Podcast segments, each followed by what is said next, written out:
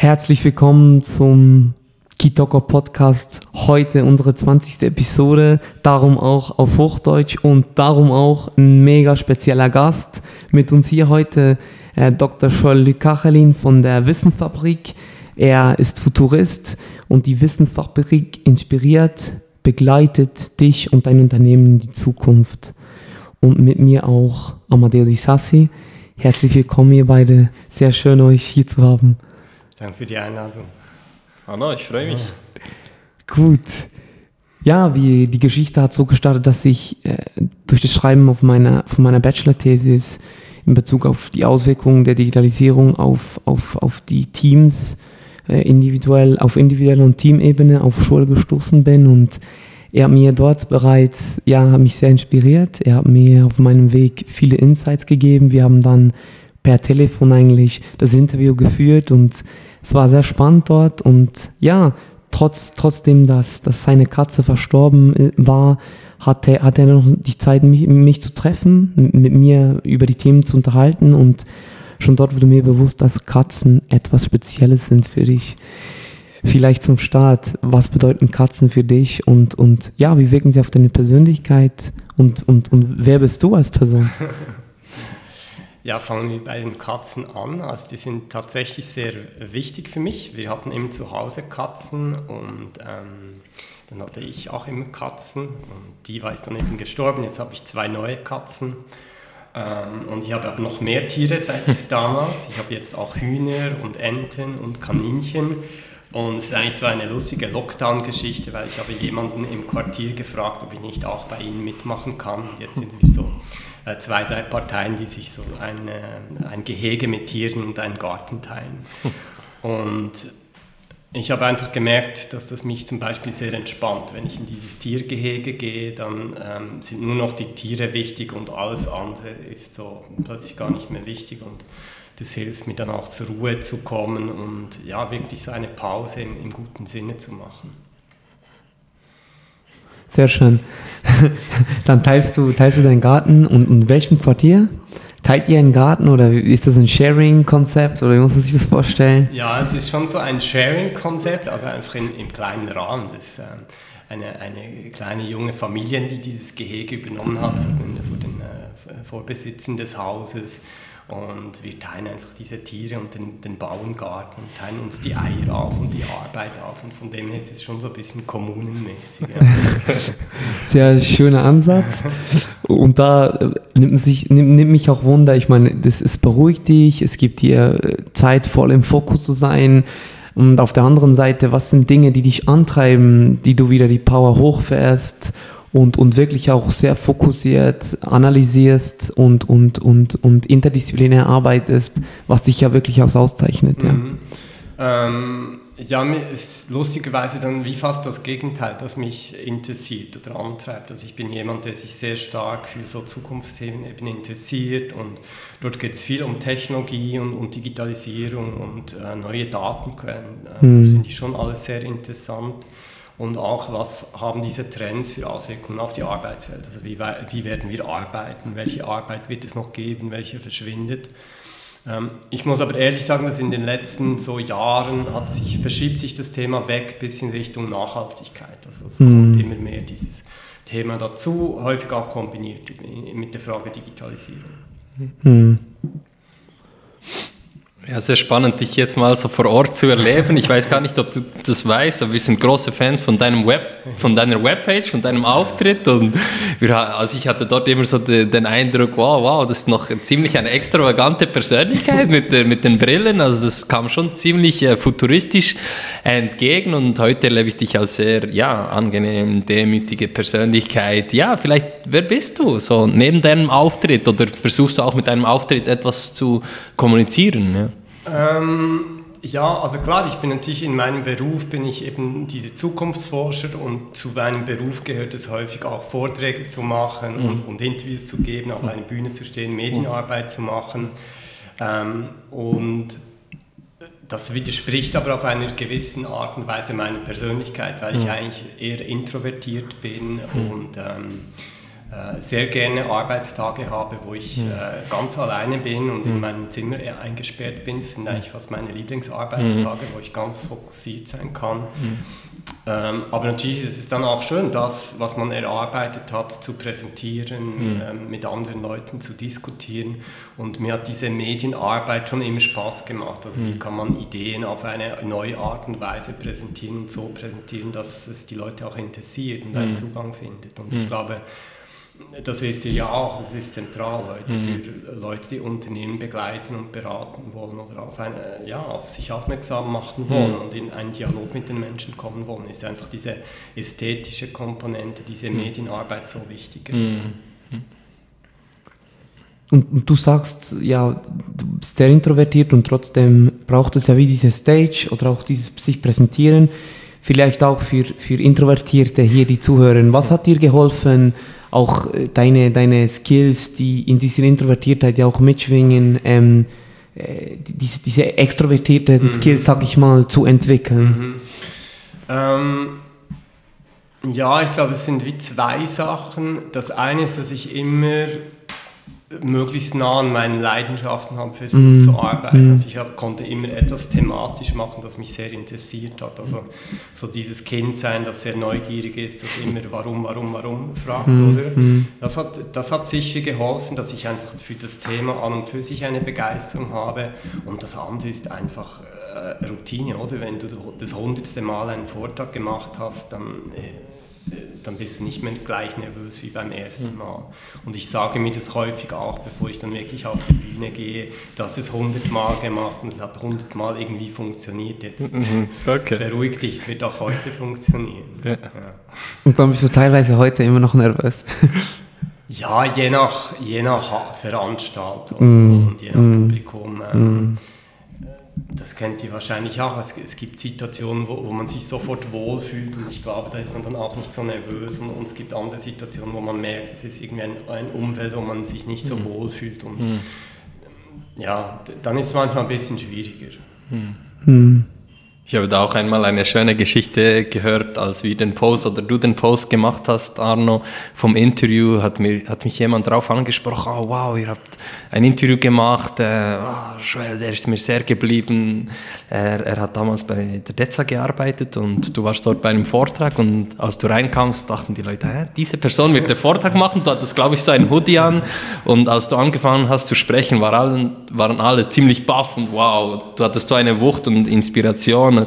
Es hat dann auch einen, so einen positiven äh, Überraschungseffekt oder vielleicht dort auch die, die Frage für dich, hast du das Gefühl, du musst dich teilweise wie ähm, der, der Arbeitswelt anpassen, so wie du auftrittst, also äh, kleidungsmäßig oder auch wie du dich gibst, oder bist du dort, dort sehr authentisch? Ja? Ähm, ich habe es früher viel, viel mehr gemacht. Also ich mhm. habe früher ähm, viel mehr immer Hemden angezogen und mhm. ähm, so ein bisschen anzugmäßig und mhm. Lederschuhe. Und irgendwann habe ich gemerkt, ähm, ich fühle mich einfach nicht wohl, wenn ich mhm. das mache und habe es dann mhm. immer mehr aufgehört zu machen und mhm. äh, bin heute, also ja, könnte sein, dass ich so auftrete. Mhm. Ähm, was ich immer noch ein bisschen gehemmt bin, ist mit den Tätowierungen, die verdecke ich eigentlich ähm, häufig. Ähm, da bin ich, ja, weiß ich noch nicht genau, wie ich damit umgehe. Mhm. Aber ich hatte neulich auch ein Erlebnis, wo ich ähm, lustigerweise auch, ich war ganz schwarz angekleidet, sehr einfach, es war auch ein sehr heißer Tag und da sah man die, die Tätowierung und ich fühlte mich überraschend frei an mhm. diesem Tag. Das war das erste Interessante und dann hat mich vor dem Vortrag jemand angesprochen, irgendwie auf die, die Socken und die Schuhe und dann hat er gesagt, ja, früher hätte er eben auch diese farbigen Turnschuhe angezogen und so und er hatte dann aber Lederschuhe an. Und da dachte ich eben, ja, scheiße, dann stimmt irgendetwas nicht in unserer Arbeitswelt, wenn, wenn Leute sich schon bei den Lederschuhen verstellen müssen und nicht mehr die Schuhe tragen, die sie eigentlich wollen. Oder? Mhm. Aber ja, mhm. verstellt ihr euch oder wie, wie passt ihr euch an bei, bei den Kunden? Sehr eine gute Frage. Ich, denk, ich denke, dort ähm, ist es sicher wichtig, ähm, oder kommt sehr darauf an, auch welche Branche. Also es gibt viele Branchen, die es verlangen und dann dort äh, sozusagen zu crashen, ist halt, ist halt, ist halt, ja, kann man machen, ist provokativ, aber ja, ich bemerke es auch kommt immer mehr auch mit der Confidence, wie viel man Sachen auch macht oder wie sicher man sich ist. Ich denke, auf der anderen Seite verbergen sich auch viele Leute hinter den Anzügen, um auch confident out oder ja, überzeugend dazustehen. Und ich persönlich, ja, ein Mix, ähnlich wie du so. Also, oder ja, heute ja nicht mehr, aber kommt, kommt auf den Kunden drauf an. Aber sich selber zu sein, vor allem in unserer Arbeit, ist mega wichtig. Also, das ist alles. Ja, ist schon ein Prozess, also wenn ich zurückschaue. Ich habe also ich muss auch sagen, doch in gewissen Situationen gefällt mir der Anzug anzuhaben und, und gute Schuhe. Und letztes Mal habe ich auch ein schönes Feedback bekommen und wirklich die Kleidung wurde herausgehoben. So wow, dein Auftritt war einfach, war auch schön und ich habe mich auch gut gefühlt. Und ich glaube, ganz am Anfang von der Firma hatte ich schon den Eindruck, dass ich persönlich so die Kleidung auch genutzt habe, um irgendwie zu legitimieren, dass wir doch auch im Business tätig sind, dass wir erfahren sind. Weil ja, wir haben uns selbstständig nach dem Studium Studium gemacht und auf dem Papier hatten wir nicht viel vorzuweisen und das war vielleicht am Anfang eine innere Sicher Unsicherheit, ähm, aber mittlerweile hat sich das auch stark verändert, aber ich persönlich, ich, ich mag auch ab und zu den Anzug. ja, auch hier wie bei der äh, Kommunikation oder der Homepage, mhm. wo wir vorher gesprochen haben, und in Arbeit in den sozialen Medien ist kommuniziert auch immer auch die Kleidung mhm. und wie man auftritt, man darf das mhm. nicht unterschätzen. Mhm.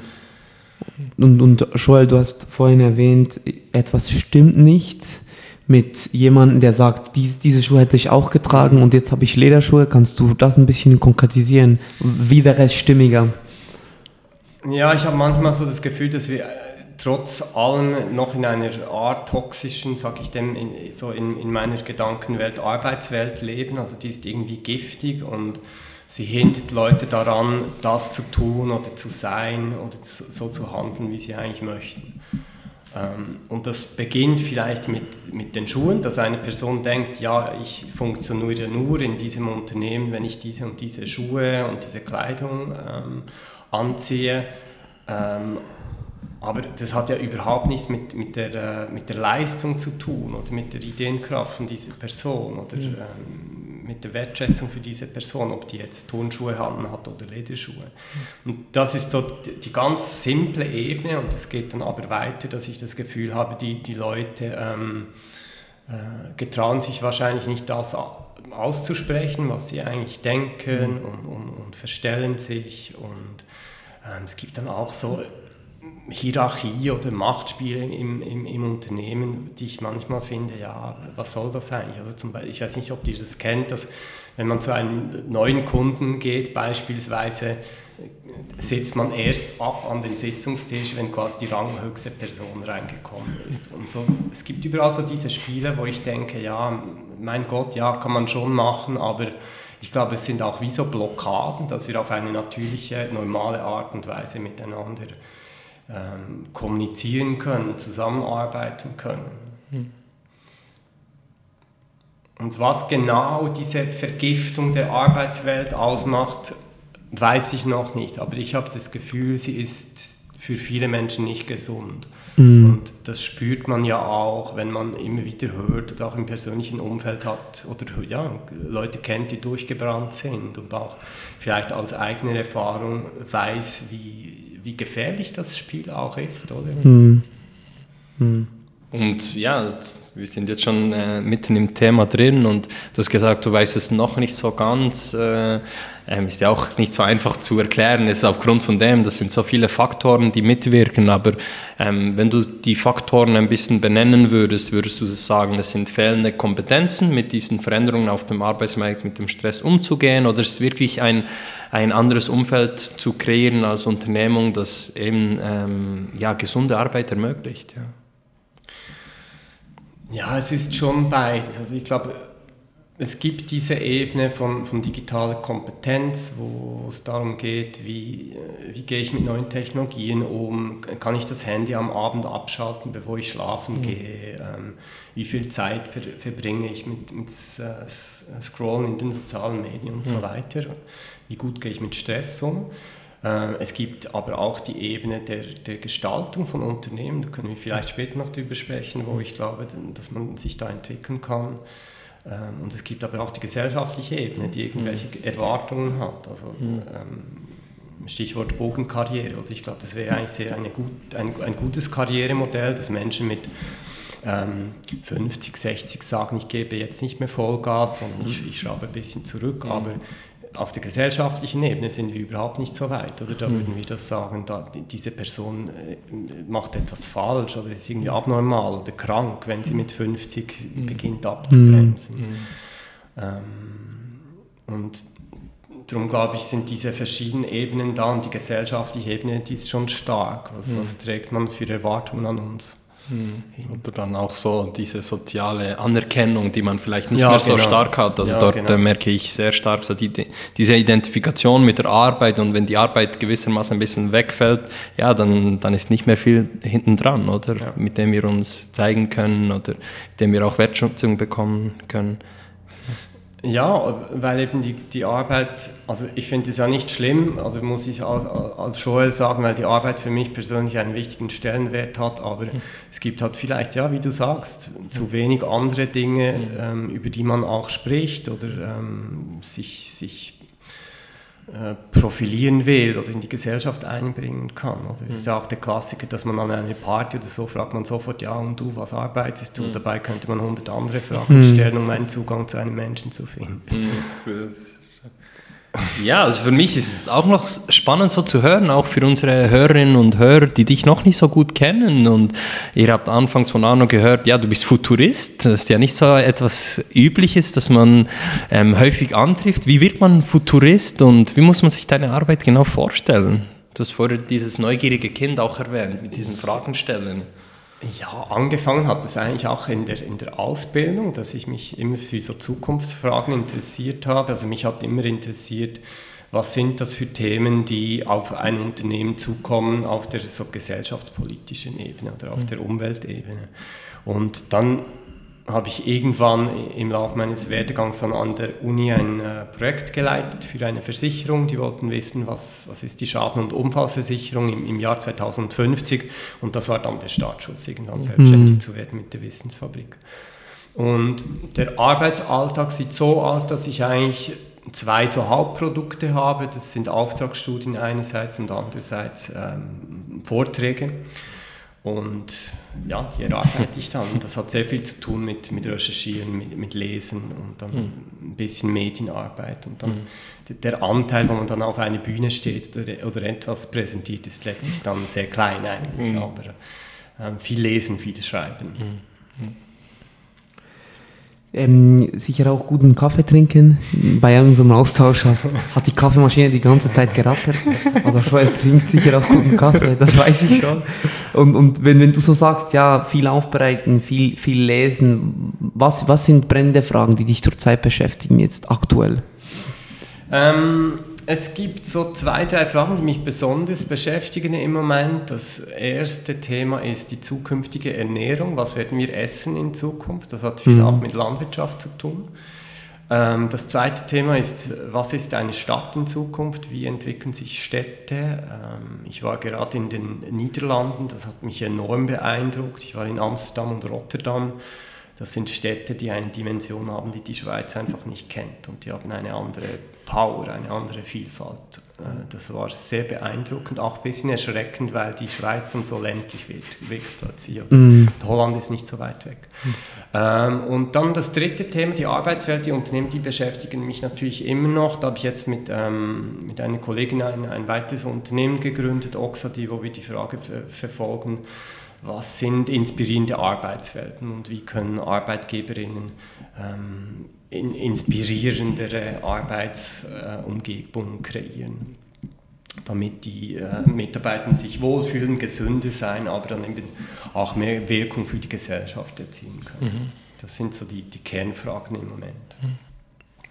Die letzte Frage persönlich interessiert mich gerade, da wollte ich gerade einhaken, ich glaube Arne auch wenn ich deinen Gesichtseindruck äh, richtig interpretiere. Ja, was sind inspirierende Arbeitswelten? Du stellst gute Fragen und äh, ja, was ist deine persönliche Antwort?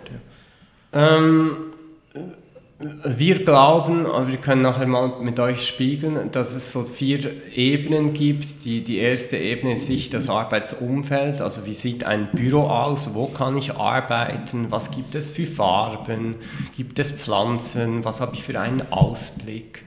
Ähm, auch die digitale Arbeitswelt, das ist die mühsam oder ist die einfach zu bedienen. Mhm. Ähm, das zweite ist die Kultur. Ähm, wie geht deine Kultur mit Gefühlen um, wie, wie stark ist der emotionale Zusammenhalt. Das dritte Thema ist die Organisation, also wie ist die Struktur, ist das sehr hierarchisch oder ist es eher in Netzwerken organisiert, ähm, wie, wie fluid sind auch diese Grenzen von innen und außen. Und das vierte Thema ähm, ist die, die, die gesellschaftliche Wirksamkeit und das hat viel mit dem Innovationsverständnis zu tun. Mhm. Also das ganze Thema Purpose. Äh, wie gut, wie stark können sich Mitarbeitende wirklich einbringen, auch mit dem, was sie eben als ganzer. Mensch auch sind und äh, sehen sie einen Sinn, sehen sie einen langfristigen Beitrag äh, ihrer Arbeit für, für die Welt, für die Gesellschaft. Mhm. Deckt sich das mit? Ja, ja, nein, sehr spannend. Ich habe, gerade, ich habe gerade zu Arno rübergeschaut, ob, ob ich dir deine Frage ge gestohlen habe, aber ähm, ähm, also ich kann mich sehr damit identifizieren. Ja? Also du hast gefragt, du möchtest mit uns ein bisschen spielen, aber ich kann mich dort sehr stark äh, damit äh, identifizieren. Also wir sind vor allem in wenn es darum geht, ja, die Kultur, eine Kultur zu, zu etablieren, zu fördern, die eben ermöglicht, dass ich als ganzes Wesen auch mich bei der Arbeit zeigen kann, Emotionen, Gefühle.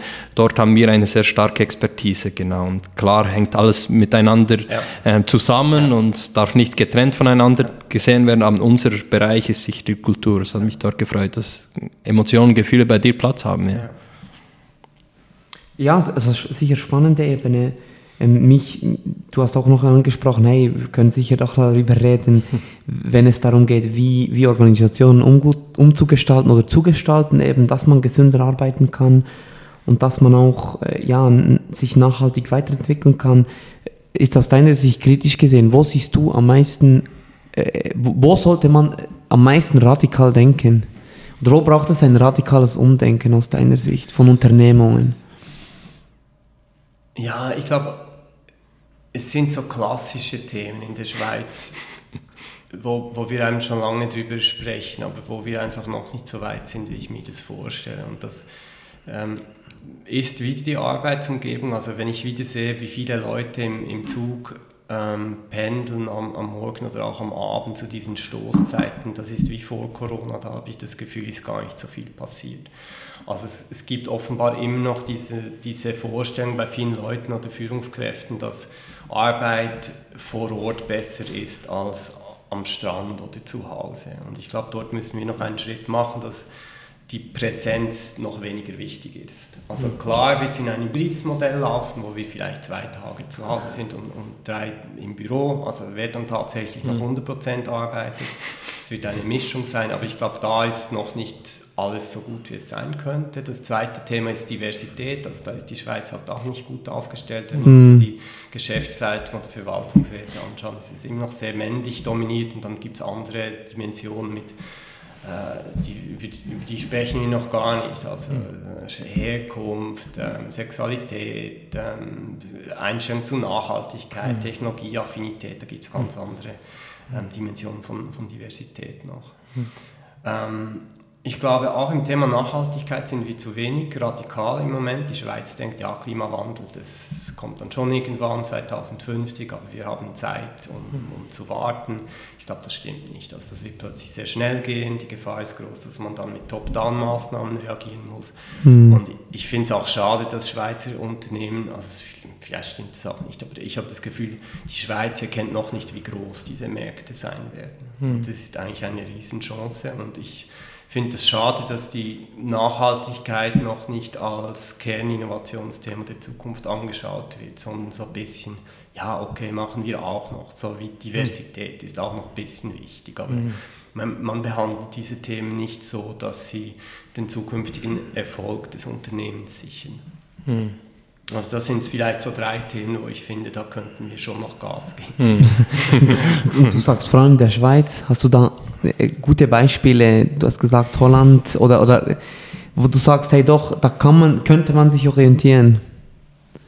Ja, also wenn ich Schweiz sage, dann sage ich das vor allem auch, weil wir Schweizer sind ja immer auch, also wir sind schon auch kritisch mit uns, aber irgendwie finden wir immer auch, ja, wir machen es wahnsinnig gut und äh, niemand macht es besser ja. als wir. Und das stimmt einfach nicht immer. Also ja, ich war jetzt gerade in Holland und, und geprägt von, von, von diesen Eindrücken. Ähm, beispielsweise, das, das Englisch ist so viel besser der Leute, oder dort ist das wirklich eine ähm, eine Sprache, die, die alle miteinander sprechen können. Ähm, und dann hört man Schweizer Touristinnen mhm. nebenan, die, die Englisch sprechen und dann merkt man, ah ja, okay. Ähm, oder eben, äh, wie baut man die Gebäude? In, Amsterdam und Rotterdam gibt es sehr spannende ähm, Wolkenkratzer oder auch Quartiere, wo Wolkenkratzer und sehr alte Elemente kombiniert werden. Mhm. Und in der Schweiz gibt es schon ein paar Hochhäuser, aber wenn man dann wirklich mutig bauen will, dann kommen sofort Einsprachen oder hat man Angst, ah, das könnte jemanden erschrecken. Also man sieht schon nur auf der äh, Ebene der Architektur, dass es in der Schweiz manchmal ein bisschen immer quadratisch praktisch gut sein mhm. muss. Ja, wenn ich dir so zuhöre, bekomme ich einen sehr breiten Eindruck auch von dir. Also es geht von Architektur, Nachhaltigkeit, äh, Ernährung. Würdest du von dir selber sagen, ähm, du hast gar nicht so einen engen Fokus oder Expertise oder zeichnet dich eben gerade dieser interdisziplinäre aus, dieses Zusammenhängende? Das ist meine Schwäche und meine Stärke gleichzeitig. Mhm. Es gibt schon ein Cluster. Also Digitalisierung und Arbeit war ein Thema, das mich mhm. stark beschäftigt hat über mhm 10, 15 Jahre, mhm. jetzt seit, seit zwei Jahren vielleicht rückt dieses Thema der Nachhaltigkeit ähm, stärker in den Vordergrund. Mhm. Und es gibt dann schon entlang der Bücher, also ich arbeite an einem Buch über, ähm, über vegane Zukünfte, da geht es dann schon situativ in die mhm. Tiefe. Mhm. Aber ich würde schon sagen, dass das Interdisziplinäre und von einem ganz anderen Thema in etwas anderes übertragen, mhm. das ist schon meine, meine Stärke. Also zum mhm. Beispiel Veganismus mit Stadtentwicklung zu kombinieren. Oder mhm. bei, bei verrückten Kombinationen hast du irgendwann nicht mehr so viele Leute, die das machen. Aber es wird spannend. Mhm. du hast vorhin auch das Schlagwort Covid, hat sich eben nicht so viel verändert. Ähm, wir, ich, wir können uns noch gut an deine Post Anfang des ja, Covids erinnern, wo du viel, viele Fragen Fragen auch gestellt hast oder wird nun alles anders oder äh, bleibt doch alles gleich? Und wenn du zurückschaust ähm, und du damals diese Post geschrieben hast, hast du wirklich das Gefühl, hat, hat sich sehr viel verändert und wenn ja, was und was eben noch nicht? Ja, auch hier wäre es interessant, eure, eure Perspektive zu hören. Ich glaube, es hat sich schon ähm, im Arbeitsalltag ein bisschen etwas verschoben. Beispielsweise, dass man ein Vorgespräch von einem Vortrag heute selbstverständlich via Videokonferenz mhm. machen kann. Das wäre vor drei Jahren nicht möglich gewesen. Mhm. Also diese Online-Meetings, die haben sich durchgesetzt, aber ich glaube, auf der kulturellen Ebene hat sich dann eben doch nicht so viel verändert, der mhm. Unternehmen. Also wenn ich eben sehe, wie viel gependelt wird oder ähm, auch wie viel man den Mut hat oder nicht den Mut hat zu dezentralisieren oder, oder Entscheidungen zu delegieren. Da, mhm. Ich glaube, da mhm. passiert hat auch nicht so viel in, mhm. zwei Jahren. Ähm, ja.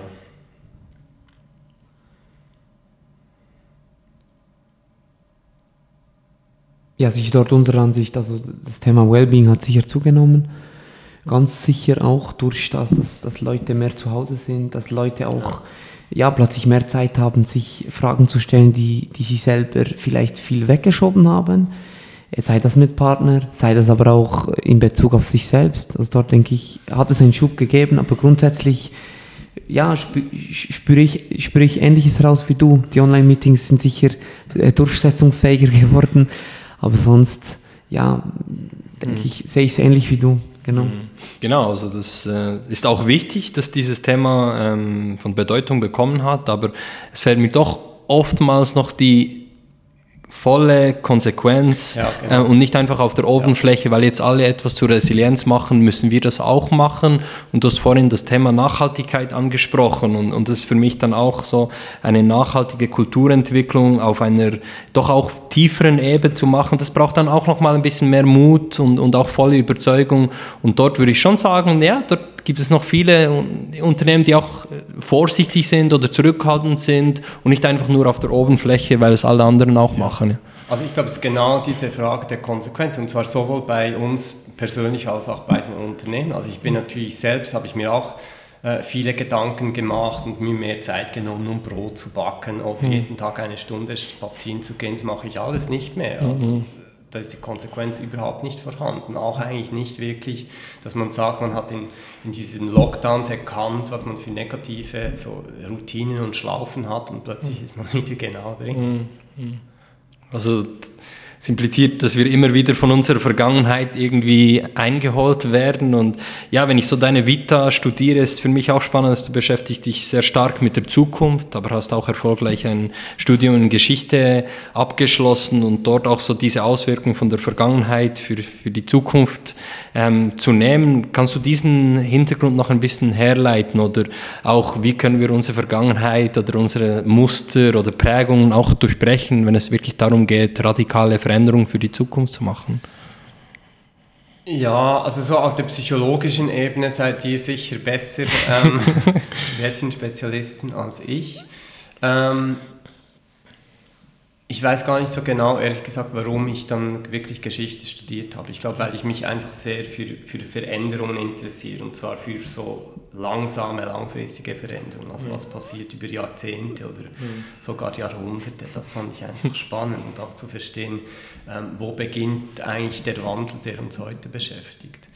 Und ich glaube, was mir so geblieben ist, ist einfach so das Bild von, von einem Innovationstresor. Ich glaube, wir schauen uns heute zu wenig an, was haben die Leute eigentlich vor 100 Jahren über die Zukunft gedacht oder vor 50. Und interessant ist dann vor allem auch zu schauen, ähm, welche Innovationen, welche Zukünfte haben sich durchgesetzt. Also die, ein Teil der Zukunft der Vergangenheit sind jetzt unsere Gegenwart, aber es gibt natürlich ganz viele Zukünfte, die sich nicht durchgesetzt haben. Und da finde ich spannend zu überlegen, was waren das für Zukünfte, die sich nicht realisiert haben ähm, und dann auch auf heute zu übertragen. Also wie, wie altmodisch sind eigentlich unsere heutigen Zukünfte, Beispiel Einfamilienhaus, Beispiel Fleischessen, ähm, Beispiel Autobesitzen. Das sind mhm. eigentlich sehr alte Zukünfte, die sich aber sehr gut halten, auch mit Beton zu bauen beispielsweise.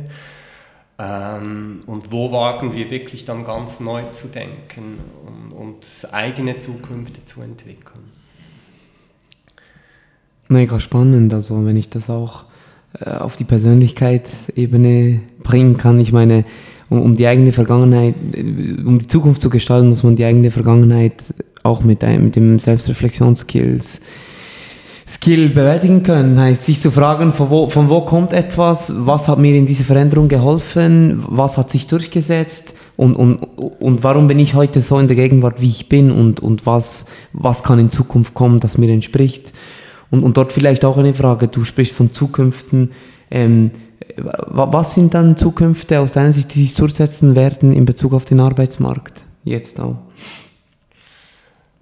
Die sich durchsetzen werden. Und welche Skills sind vielleicht auch noch gefragt, wenn ich noch nachhaken darf? Ähm, ja, also von den, von den groben Themen her glaube ich schon, dass Digitalisierung und Nachhaltigkeit, über die haben wir gesprochen, die werden bleiben. Ich glaube aber bei dem Thema Digitalisierung wird ich sage im Moment werden wir ein bisschen vom, vom Pferd heruntersteigen. Ich glaube, es geht viel mehr um, um beispielsweise QR-Codes, ist auch ein Thema, die Schub bekommen haben durch, durch die Pandemie, als jetzt sofort in dieses Metaversum ähm, um, umzusiedeln. Aber das, die digitale Kompetenz wird bleiben. Ich glaube, Nachhaltigkeit, Kompetenz wird wichtiger. Also für ein Unternehmen wird es wichtig zentral sein, CO2-Ausstoß zu, zu minimieren oder auf Null zu bringen. Ähm, und auf der persönlichen Ebene, ich weiß nicht, wahrscheinlich sind es ähnliche Kompetenzen wie heute, also Fragen stellen, äh, mit anderen Menschen zusammenarbeiten können, kommunizieren können, ähm, zu neuem Wissen können. Ich glaube, sich für etwas begeistern, zu lernen, äh, neugierig zu sein, mit, mit äh, Medien umgehen können. Ich glaube, so auf der Persönlichkeitsebene, was ich noch spannend finde in, in letzter Zeit, ist das Thema Trennungskompetenz. Ähm, ich glaube, so eine neue Zukunft anzugehen, und das gilt wiederum für Mensch und, und Unternehmen, verlangt irgendwann auch, sich von, von Altem zu trennen. Und ich glaube, wir sind eigentlich gar nicht so gut drin, äh, uns zu trennen von alten Themen. Mm. Oder? Also das sind wir bei, wieder bei den Gewohnheiten vorher oder wir sind bei der Frage, ja, warum lösen sich Unternehmen nicht von, von, von alten Innovationen oder Innovationsstrukturen. Mm. Das ist etwas, was ich herausarbeiten möchte in den nächsten Monaten oder Jahren. Was, was ist eine gute Trennungskompetenz? Mm. Wäre spannend, dass du das so explizit erwähnst. Mir war gar nicht bewusst, dass es auch eine Kompetenz, äh, dass man so eine Kompetenz nennen kann. Aber da ist mir das Gespräch, das wir vorgängig hatten mit einer Kundin, ähm, und dort ging es sehr stark um, um die Thematik in dieser Organisation, dass es schwierig ist, sich auch von Projekten, die lanciert ja. wurden, trennen zu können und das auch zu verabschieden. Oder wie, der Mensch hat dort einen sehr starken Drang, an etwas anzuhaften. Und ähm, wenn du diese Kompetenz noch ein bisschen ausformulieren kannst oder willst, äh, was beinhaltet diese Trennungskompetenz? Also ist ja sehr vielschichtig. Ja, sehr vielschichtig und eben ich habe noch nicht so viel darüber nachgedacht. Also mhm. es hat sicher etwas mit Projektmanagement zu tun beispielsweise. Mhm. Ich glaube, da müsste man ja eigentlich ganz einfach jedes Projekt mit einer Deadline versehen mhm. und eigentlich stirbt das Projekt dann am, am mhm. Tag X und dann entweder man setzt es neu auf oder nicht. Und wenn man es nicht auf, neu aufsetzt, dann ist es mhm. vielleicht auch nicht so ein Drama wie mhm. früher. Und auf der persönlichen Ebene, ja, ich weiß nicht. Ich glaube, man müsste mal schauen, was, was, was sagt die Literatur oder die Psychologie zum Beenden von Beziehungen. Wann ist der richtige Moment da, um eine Beziehung zu beenden? Es braucht sicher auch Selbstbewusstsein, eine Beziehung zu beenden. Ähm, es es braucht wahrscheinlich Gesprächskompetenz, ähm, man muss sich selbst sehr genau auch beobachten und spüren, wann tut mir etwas nicht mehr gut, wann ist der mhm. Moment gekommen, um sich zu trennen. Und zu trennen heißt eben zu springen, also man muss mhm. kurz mutig sein und, und mhm. über den Graben springen und darauf vertrauen können, dass es mhm. auf der anderen Seite vom, vom Graben besser sein wird. Mhm. Und meistens ist es ja auch tatsächlich besser, aber man mhm. muss halt, einmal muss man springen hast du diese Trennungskompetenz auch gerade vor kurzem angewendet in, in der Wissensfabrik oder in, hast du gerade ein Beispiel von, von, dir? Also es muss jetzt nicht äh, die, die Beziehung zu einem Menschen sein, aber ähm, ja. Puh, ähm, also lapidar immer wieder beim, beim Aufräumen habe ich manchmal so wie Schübe, wo ich merke, jetzt bin ich so in einer emotionalen Verfassung, wo ich fähig bin, ähm, so die Wohnung ein bisschen aufzuräumen, also wie sagt man, zu, zu entrümpeln. Mhm. wenn ich merke, ich bin so in einem Timeslot, dann weiß ich auch, ich muss davon profitieren und jetzt möglichst viel ähm, e-, erledigen. Ähm, oder ähnlich wie bei, also nicht Trennungskompetenz, vielleicht aber doch Trennung von so einem, von einer Arbeitslast, wenn man merkt, jetzt ist gerade ein guter Zeitpunkt, um zehn E-Mails zu beantworten, die man schon lange beantworten will.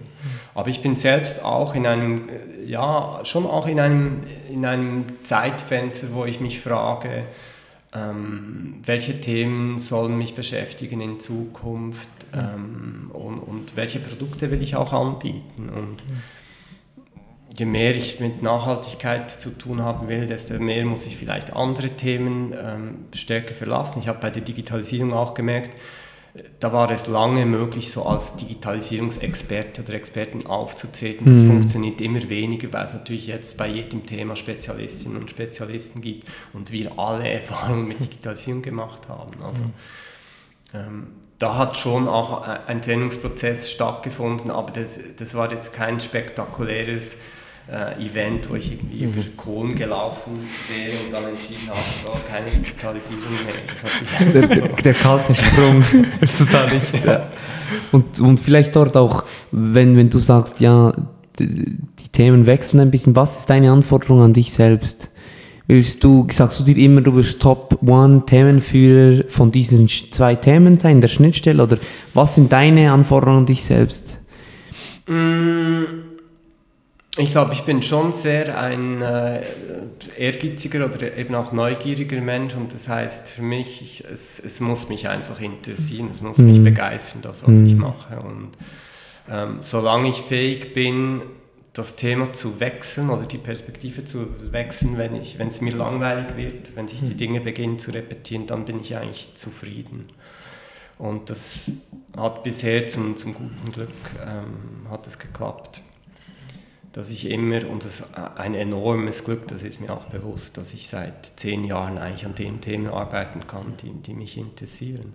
Aber es führt wieder zurück zum, zum Anfang vom Gespräch, weil ich glaube, wenn man etwas macht, wo, wofür man brennt und das, das einem sehr interessiert und, und ähm, man immer mehr wissen will und das verstehen will und die Kompetenz aufbauen will, dann ist man, glaube ich, auch einfach erfolgreicher. Und das verlangt dann manchmal eben, das nicht mehr zu machen, das, das, wo man vielleicht erfolgreich ist, aber etwas mehr zu machen, das einem wirklich begeistert und mhm. interessiert. Dann wird auch alles leichter und wenn man diese Leidenschaft auch hat, dann, dann strahlt das auch nach außen aus, irgendwie, bin ich überzeugt. Mhm. Und ich glaube eben, dass Stichwort toxische Arbeitswelt heute zu wenig Menschen das arbeiten, das sie wirklich begeistert. Mhm. Schön, dass du diesen Begriff noch, Entschuldigung, Anno, wenn ich dir ins Wort gefallen bin, äh, dass du diesen Begriff toxische Arbeitswelt nochmal jetzt selber aufgenommen hast, weil der ist irgendwie hängen geblieben. Das war ziemlich am Anfang des Gesprächs und das kam irgendwie so, ja, es ist schon ein ziemlich vernichtendes Wort oder so, wenn man bedenkt, äh, wie viel Zeit die, die Mitarbeitenden bei der Arbeit verbringen und, und so einem ja, toxischen Umfeld zu arbeiten, was das für Folgen hat, nicht nur finanziell für die Organisation, aber auf persönlicher Ebene. Ähm, würdest du sagen, das ist jetzt so das Resultat von der Vergangenheit oder ähm, das fehlende Antizipieren? Ja, ich glaube, das ist wirklich vielschichtig, aber ich habe das Gefühl, es gibt auch zu viele Menschen, ähm, die irgendwann mit, mit 40 vielleicht und vielleicht schon ein bisschen vorher so wie abschließen und, und gar nicht mehr so die, die Energie entwickeln, vielleicht noch einmal ganz etwas anderes zu machen und zu sagen, ja, irgendwie habe ich mich verrannt in meinem Leben und in meine Karriere und dann sagen, ja, ich gehe halt nochmals in die Schule oder ich wechsle halt den Arbeitgeber oder ich gehe ins Ausland leben. Aber ich, ich finde diese Vorstellung, dass man ähm, dann noch 20, 25 Jahre etwas macht, das einem nicht wirklich interessiert und vielleicht in einem Arbeitsumfeld dann noch, wo ich jeden Tag ähm, nicht so mich anziehen kann, wie ich eigentlich möchte, das stelle ich mir wahnsinnig äh, schwierig, deprimierend vor. Also es muss mhm. kein, kein schönes Leben sein. Und ich befürchte leider, es gibt relativ viele Menschen, die eigentlich so in, in, sich in eine solche Lage manövriert haben. Mhm.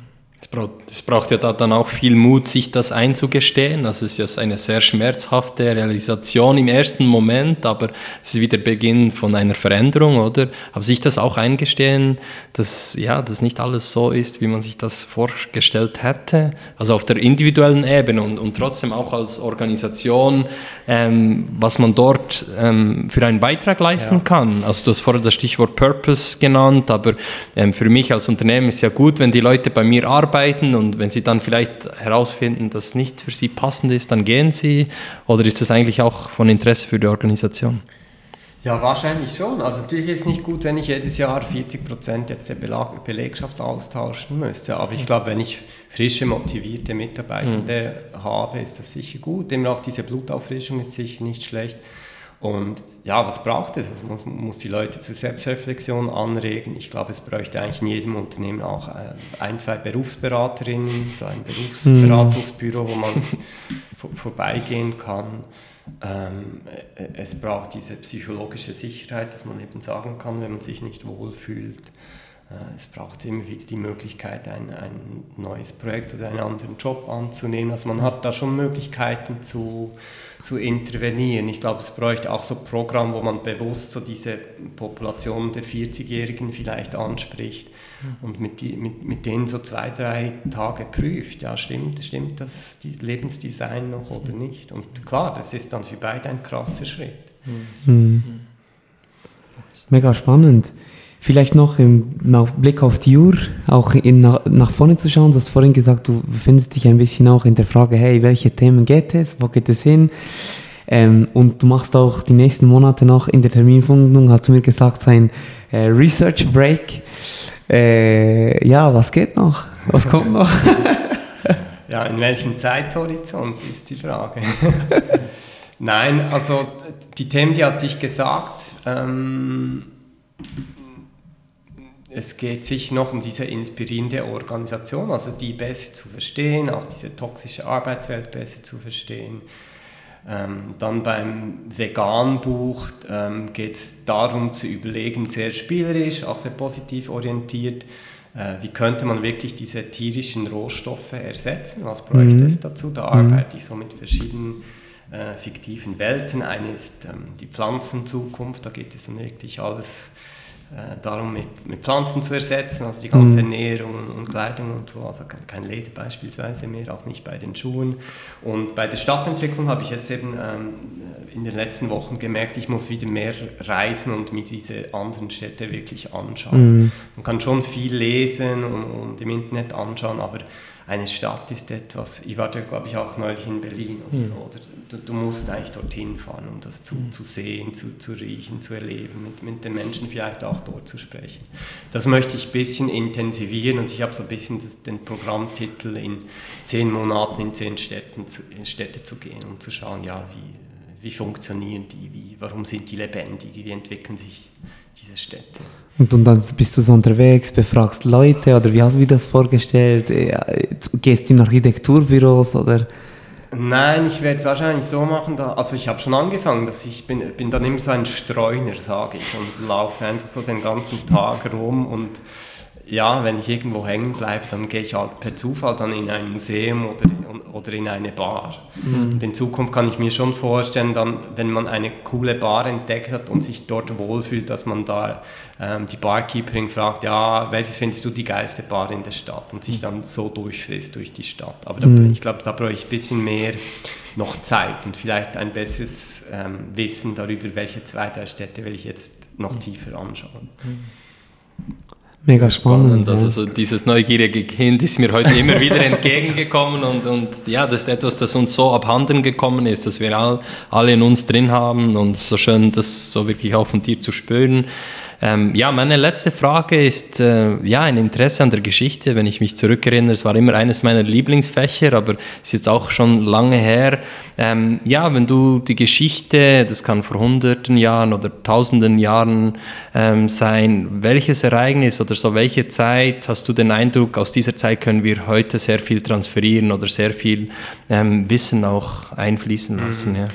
Äh, ich glaube, es gibt zwei Epochen, die sehr wichtig sind. Die eine ist die, die Ende vom, das Ende vom 18. Äh, Jahrhundert, also der, der, Wechsel vom 18. ins 19. Nein, Entschuldigung, der, der Ende vom 19. Jahrhundert, also so 1900, circa diese Epoche, vielleicht 1880 bis 1900. Das ist eine sehr spannende Zeit, weil dort gab es einen sehr großen Zukunftsoptimismus. Mhm. Ähm, man sieht immer wieder diese Bilder auch von, von ähm, die haben sich eigentlich schon Videokonferenzen vorgestellt oder diese fliegenden Autos, aber sehr lustvoll und das ist uns ein bisschen abhanden gekommen, ähm, diese positive Zukunftsorientierung. Und die andere Epoche, die sehr interessant ist, ist die, die Nachkriegszeit, das ist ca. 1950. Das ist eine Zeit, wo man sehr viel neu erfinden muss. Es ist eine Zeit, wo sehr viele Technologien im, im Krieg ähm, entwickelt oder fertig entwickelt wurden, eingesetzt wurden. Also kommen viele technologische Schübe nach dem Zweiten Weltkrieg. Ähm, die, die ganze Massenkultur ähm, hm. entsteht. Es geht dann sehr stark um Wachstum und Konsumgüter und so weiter. Aber es gibt auch so eine spannende Gegenbewegung in dieser Zeit. Also hm. die, die ähm, Lebensreform, sagt man, dieser Gegenbewegung, die wollten eben ganz anders leben, also ohne Technologie, Natur und so weiter. Hm. Und ich glaube, da müsste man sich wirklich systematisch mal die Zeit nehmen und, und schauen, warum haben sich diese ähm, technologischen, physikalischen Zukünfte durchgesetzt und warum nicht die anderen und welche Zukünfte hätte es damals eben ähm, 1900 oder 1950 sonst noch gegeben. Da gibt es ganz viele. Äh, es waren beides auch Epochen, wo die Zukunftsforscher so sehr ähm, bekannt waren und viel gearbeitet haben. Es gibt viel Material, das man sich auch schauen, anschauen hm. könnte. Hm. Sehr spannend, ja. Es war doch eine sehr schöne Zeitreise zurück und äh, immer noch sehr aktuell. Ähm, das war meine letzte Frage. Ja. Ich hätte noch ziemlich viele, aber ähm, vielleicht auch von dir zu hören, wie das Gespräch war und ähm, ja, wäre schön schon. ja, es war sehr angenehm mit euch. Hm. Ähm, zum Teil wäre natürlich noch interessant gewesen, noch mehr ähm, euch in den Vordergrund zu stellen und dann mhm. eben zu, zu hören, wie giftig findet ihr die Arbeitswelt und warum ist die giftig oder nicht giftig oder ähm, was ist für euch so das, was euch am meisten inspiriert in, hm. in einer Arbeitsumgebung oder in, in einem Arbeitsumfeld im Moment. Also man könnte das durchaus vertiefen. Ja, vielen Dank für die Einladung. Ja. Ja, sehr, sehr herzlichen Dank auch, Joel, hat es geklappt. Ähm, ich würde doch sagen, spontan, wir nehmen diese Fragen in unseren Fragenkatalog und beantworten sie direkt auf unserem Blog.